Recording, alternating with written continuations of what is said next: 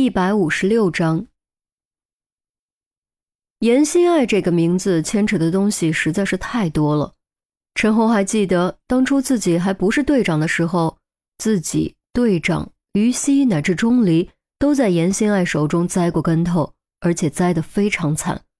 虽然碍于级别，后续的一些秘密并不清楚，但对于这个名字，他真的是刻骨铭心，甚至直到现在。偶尔回想起这个可怕的魔女，也还是会感觉脊梁骨发冷。好，我不问，但是你别忘了，她还有个儿。陈红没有说下去，因为孔玉德的眼神突然变得极为严厉。这件事绝不可再提起，更不能再让更多人知道。孔玉德加重语气，陈红气势弱了几分。我知道。但既然这件事涉及他，我们就得做好完全准备。我已经派人去接于西的母亲和孩子，暂时送他们去安全屋。稍后你通知于西，但不要提严心爱的事。”孔玉德说。“，你以为我不提他就猜不到？”陈红反问。“说不说是你的事，猜不猜得到是他的事。”孔玉德话锋一转。不过好在这帮家伙应该还不知道，不然麻烦就大了。陈红面露疑惑之色，这里我就有点奇怪了。他们千方百计要严峰的命，又牵扯到了严心爱，难道严峰和严心爱有什么关系？有没有关系？查一查就知道了。孔玉德道：“我去调档案。”陈红说完就要走，却被孔玉德喊住：“嗯。”你忙你的吧，这件事我亲自来办。记住，暂时别让他知道。孔玉德严肃叮嘱。陈红点点头，开门离开。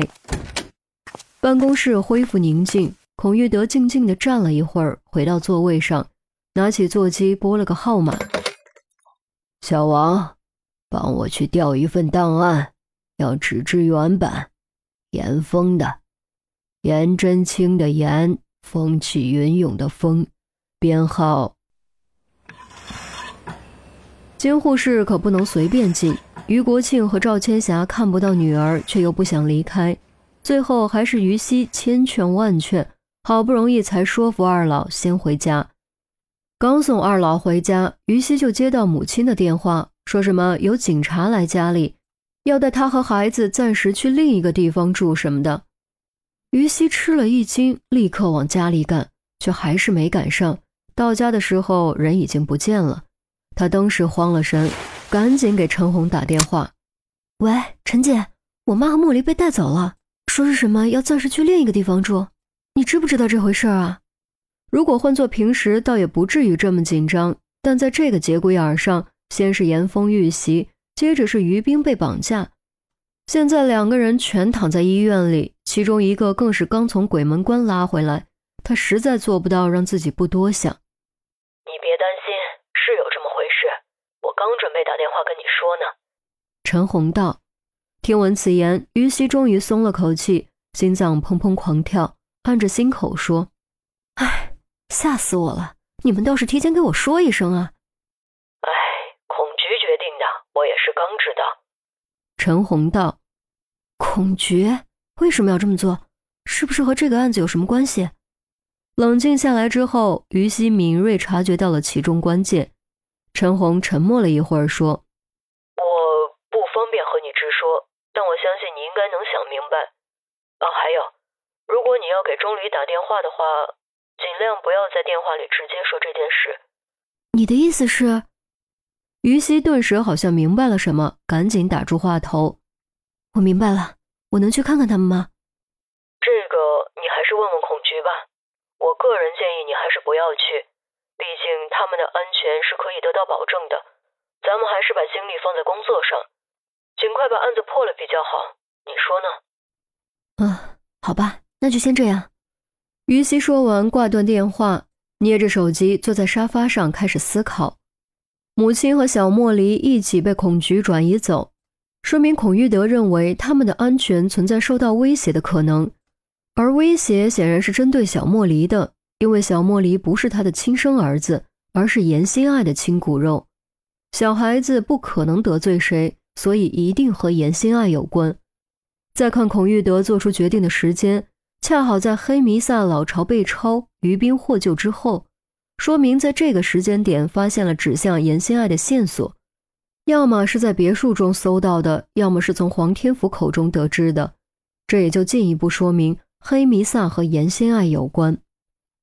严心爱不可能害自己亲儿子。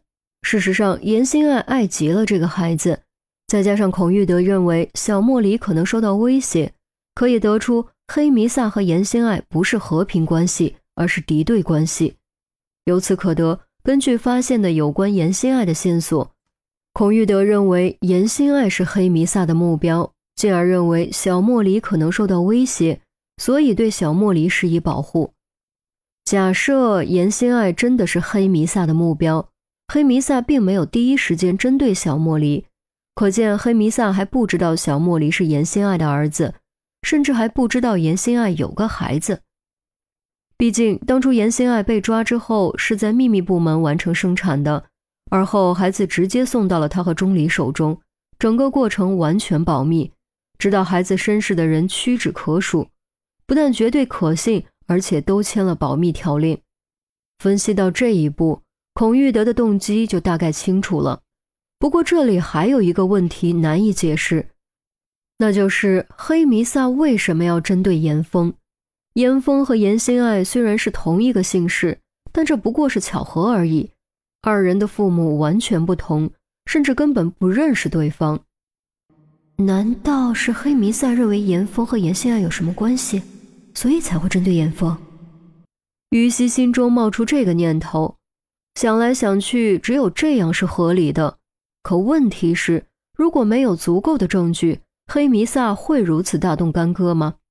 要知道，这块地盘可是全世界最难撒野的地方，仅仅因为可能而冒这么大风险，那真的不是傻子就是疯子。手机铃声打断了于西的思绪。低头一看，原来是钟离从英国打来的，赶紧接通，放在耳边。放心，有我。听筒中传出熟悉的声音，虽然只有简简单单四个字，却让于西蓦地红了眼睛。嗯，